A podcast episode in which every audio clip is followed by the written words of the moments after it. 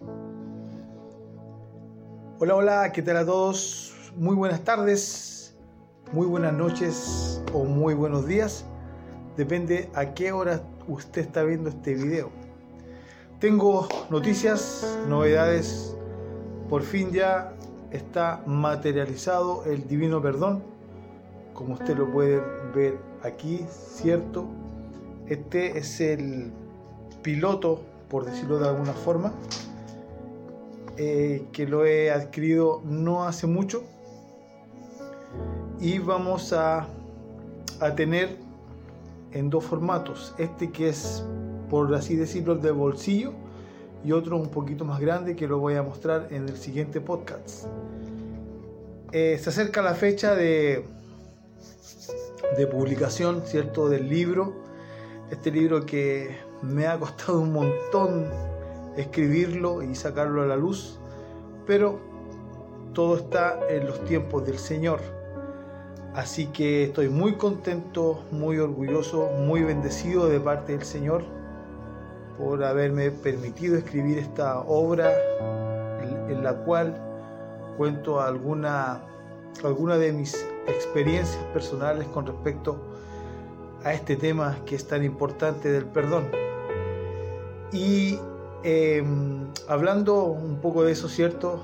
Ya hemos hecho varios podcasts acerca de, de los capítulos que contiene este libro, que en total son siete y hoy me corresponde hablar acerca del perdón y la reconciliación. La reconciliación, cierto, es una palabra compuesta que se puede dividir en dos partes. La primera es re, que significa volver a o intentar de nuevo. Y conciliación, cierto, que viene de la palabra concilio, que significa unión. Entonces la palabra reconciliación es tratar de volver a unir lo que un día estuvo bien cohesionado, bien juntito, que por alguna razón se quebró, se distanció, pero esta palabra lo intenta volver a unir. Ese es el origen etimológico, por decirlo de alguna forma, de la palabra reconciliación y lo que trato de decir en el Divino Perdón es que es imposible que haya reconciliación genuina, verdadera, sin que haya perdón. Lo podemos ver en las escrituras eh, mediante muchos ejemplos, pero el ejemplo que más me impacta, que más llegó cierto a mi vida y que lo manifiesto en el libro es acerca de la reconciliación, ¿cierto?, que Dios hizo con su pueblo Israel en el Antiguo Testamento mediante el profeta Oseas. El famoso profeta Oseas, el cual sale la Biblia en el Antiguo Testamento, en donde Dios ocupó a este hombre para poder reconciliarse con su pueblo. Recordemos que el pueblo de Israel siempre lamentablemente se caracterizó por su rebeldía, por su dureza de corazón. Y ellos se iban a otros dioses, se iban, se iban a adorar otros dioses. Eh, por ejemplo, el dios Moloch o Moloch, como le gusta decir a algunos, en donde hacían sacrificios, sacrificaban a sus propios hijos para poder adorar a, este, a esta escultura, a esta figura. Eran tiempos terribles en los cuales el pueblo de Israel se apartó de Dios buscando estos nuevos dioses.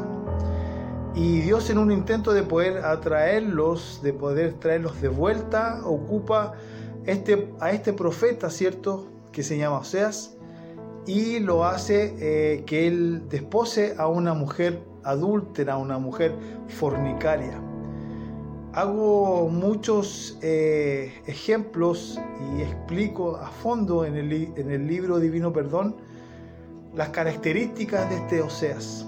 Lo que quiero resaltar ahora es que ninguno de nosotros, o la mayor parte de nosotros, podríamos perdonar una, una infidelidad de nuestra pareja, menos tres o cuatro o cinco. Y si nuestra pareja por X motivo se llega a ir de la casa, nosotros tampoco iríamos a buscarla. Pues eso justamente fue lo que Dios instó a este profeta para que hiciera con su esposa. Su esposa lo traicionaba, era una mujer de la calle, muchas veces se fue e insistentemente Jehová le decía a Oseas, anda a buscarla, perdónala, ve tras ella. Pero ¿por qué Señor? Porque así es como yo quiero a mi pueblo. La palabra reconciliación, ¿cierto? Tiene que ir directamente tomada de la mano del perdón. Sin perdón no hay reconciliación. Estás tú peleado con alguien desde hace mucho tiempo. Hay un quiebre ahí con algún pariente tuyo que tú amas en demasía, pero por alguna circunstancia de la vida están separados, no están reconciliados.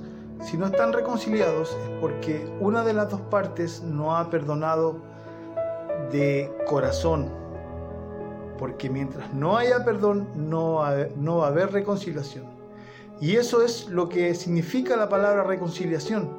En los tiempos de Jesús también eh, la Biblia nos narra la importancia que es volver a reconciliarnos con Dios. De hecho, también tiene mucha relación con la palabra religión, que a muchos no les gusta, pero les insto a que ustedes vean en sus Nuevos Testamentos que la palabra religión sí sale en esas páginas y no habla nada mal acerca de esto. Lo que pasa es que muchas veces en nuestro desconocimiento no aprovechamos la Biblia en su máximo esplendor. Muchos se hablan de la religión, pero la palabra religión sale en la Biblia y tiene un muy buen concepto. Eso se los dejo ahí para que lo revisen.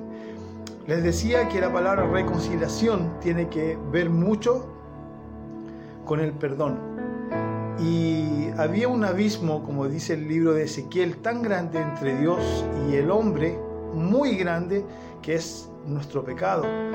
Y alguien tuvo que, cierto, ponerse como puente para que la relación hombre-Dios volviera a reestructurarse, a reencontrarse, a reconciliarse.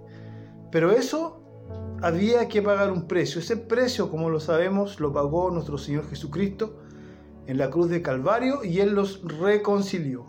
Ahora nosotros tenemos un ministerio que también sale en la Biblia, en el Nuevo Testamento, que nosotros tenemos el ministerio de la reconciliación. Pero para nosotros ser eh, verdaderos eh, artífices de la reconciliación de las personas del mundo con Dios, en primer lugar nosotros debemos reconciliarnos con nuestro Señor y también no podemos tener eh, trabas con personas que, que tienen algo contra nosotros. También nosotros tenemos que aprender a reconciliarnos con aquellas personas que nos hicieron mucho daño, volver a tratar de, de que esa unión, de que ese concilio, ¿cierto?, que había antes con esas personas vuelva a reestructurarse simplemente por la razón que ustedes ya están adivinando. No podemos predicar si nosotros no lo hacemos, cosa que está muy de moda hoy.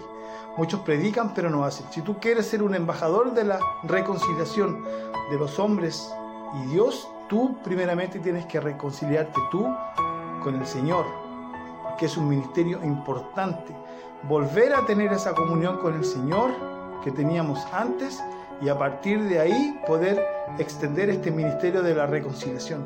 Es un punto importante que toco en el, en el divino perdón, mucho más explicado.